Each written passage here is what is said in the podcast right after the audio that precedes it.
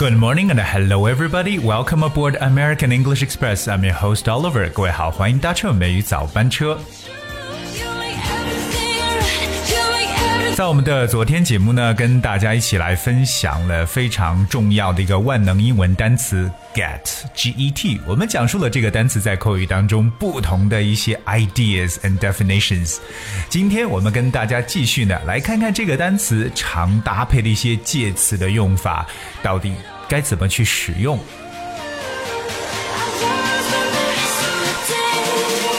Alright，今天我们跟大家继续来讲述 get。那么一说到 get get 这个词所搭配的介词，我相信大家在生活中能见到很多，对不对？比如说有这个啊、呃 get in、get out、get on、get off 等等很多很多这样的短语。那么 Oliver 跟大家来去归纳几个特别常用的和 get 相关的一些用法都有哪些。The first one I want to talk about is the phrase get along with. Alright, get along with 这个短语呢，表示与什么什么相处的一层意思。那 for instance, how are you getting along with your family？表示呢，你和你的家人相处的如何。How are you getting along with your family? So get along with someone 就是表示跟某人相处。这个短语其实呢也可以诠释为 get on with someone。那只要后面加人都来表示与什么相处的一层意思。Alright, so the second phrase for get is get around. Get around. Well, the phrase get around means to travel from place to place. 可以表示为去某地的一层意思。Get around. Well, here's a very, very useful example. Well, it's hard to get around in Los Angeles without a car. It's hard to get around in Los Angeles without a car。这话表示呢，在洛杉矶如果没有车的话，可以说是寸步难行。所以我们说到 "It's hard to get around" means it's very difficult to travel from A to B, or or from place to place。那就表示去某个地方的一种说法。我们可以讲 "get around"。Well, coming up, the third phrase is get away。我觉得这个短语可以相对来说比较的简单，get away，因为我们知道 away 表示离开的意思，right？So get away means leave or go away 的一层意思。我们有时候在这个美剧当中啊，常见到一个说就是 get out of here，right？离开这里，get out of here。这个在读的时候特别注意一下它的这个连读的情况，get。out of here，那在读的时候，这个 t 呢一定要把它要弱化，get out of here 表示离开这里，it means get away 远离的意思。那 for instance，get away from danger，get away from danger 表示远离危险。接下来和大家去分享这个短语叫 get down，而我们和这个介词 down 来搭配这么一个短语 get down。get down 通常它不表示下去，它 表示为这个开始着手去做什么事情的一种说法。get down，OK？For、instance，let's get down to work。我们常常说这个句子。Let's get down to work，表示我们赶紧工作吧，or Let's get down to business。而有时候我们常在聊天的时候呢，就说哎，不要闲聊了，我们赶快谈谈正事儿吧。Let's get down to business，or Let's get down to work。所以记住这个短语 get down，它表示为开始着手去做一个事情。 我们刚刚跟他去提到一个远离啊，get out of，right？比如说 get out of here 表示离开这里。那么反过来，我们来看一下 get into。get into 表示牵连到或者卷入到什么东西。get into，OK？、比如说 I don't want to get into trouble。我不想找麻烦，我不想卷入到麻烦当中。I don't want to get into trouble. So remember, get into sort of means get involved or get engaged in something，可以表示到这个卷入到什么或牵连到什么当中的一种说法。Get into。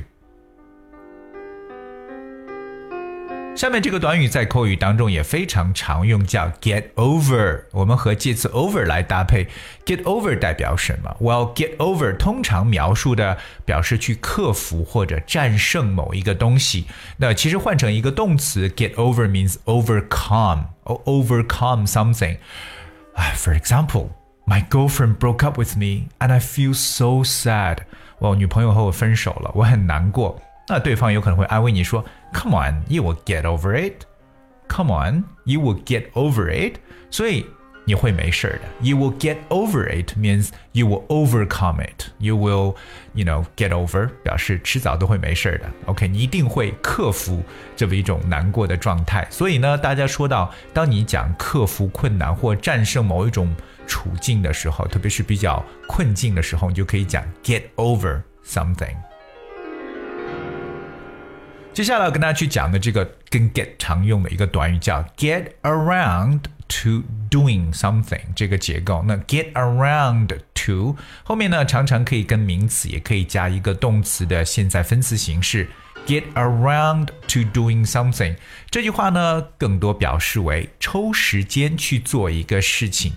get around to doing something. Okay, so here is one example that I really would like to use. 这是一个我非常想用的一个例子，就是 more people are joining us and getting around to listening to our show every day.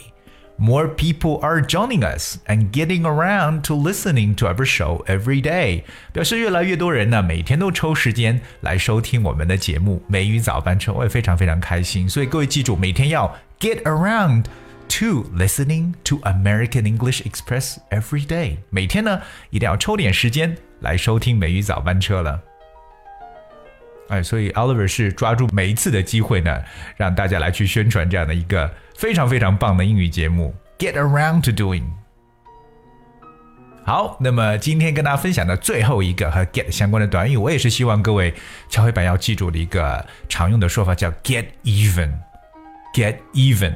Even spells E V E N。Get even，呃，估计很多人不明白什么叫 get even。get even 呢，其实在口语当中表示扯平了。OK，有可能别人做了一个什么事情对你不利，结果你也反击做了一个什么事说哎，这回呢，我们两个扯平了。Now we got even。哎，记住这个句子。Now we got even。现在我们扯平了。今天 Oliver 跟大家分享的呢，就是这个 get 这个词。跟它去搭配的一些这个常用的短语，OK？因为我们上期节目跟大家去介绍是 get 这个单词的不同的它在口语当中的一些释义，它的用法。今天我们所搭配的是一些短语，包括 get along with、get around、get away、get down、get into、get over、get around to doing and then of course get even。这些短语呢，都是希望各位呢能够好好的去区别它们。那正确的去使用。当然，如果你想知道这些短语，我们今天包括我们今天所举的例子的具体文字内容的话，也非常简单，只需要各位在微信公众号当中搜索并且关注“梅雨早班车”，你就可以看到了。You raise me up 哎，听到这里，各位应该想起了非常经典的一首歌曲《You Raise Me Up》，brought you by Westlife。这首歌是我们后台一位叫做杨红艳。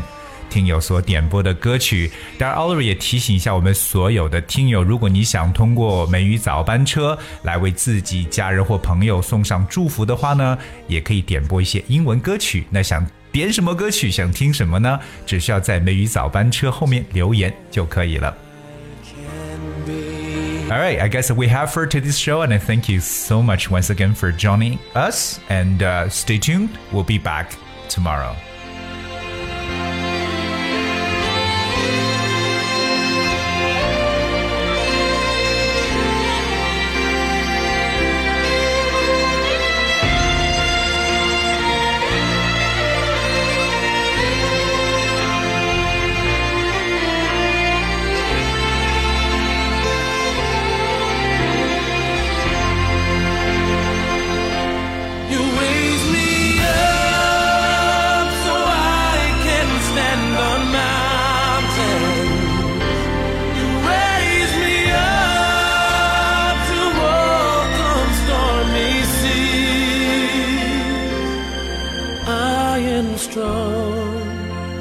when I am on your shoulders.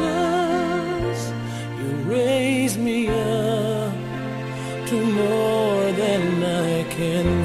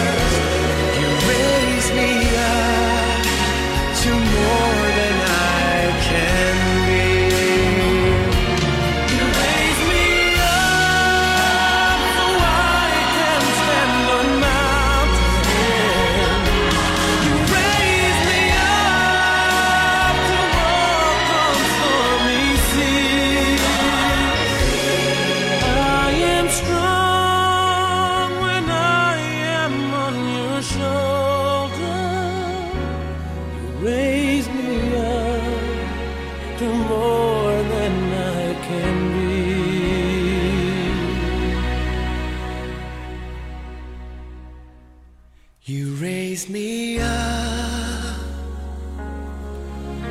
to more than I.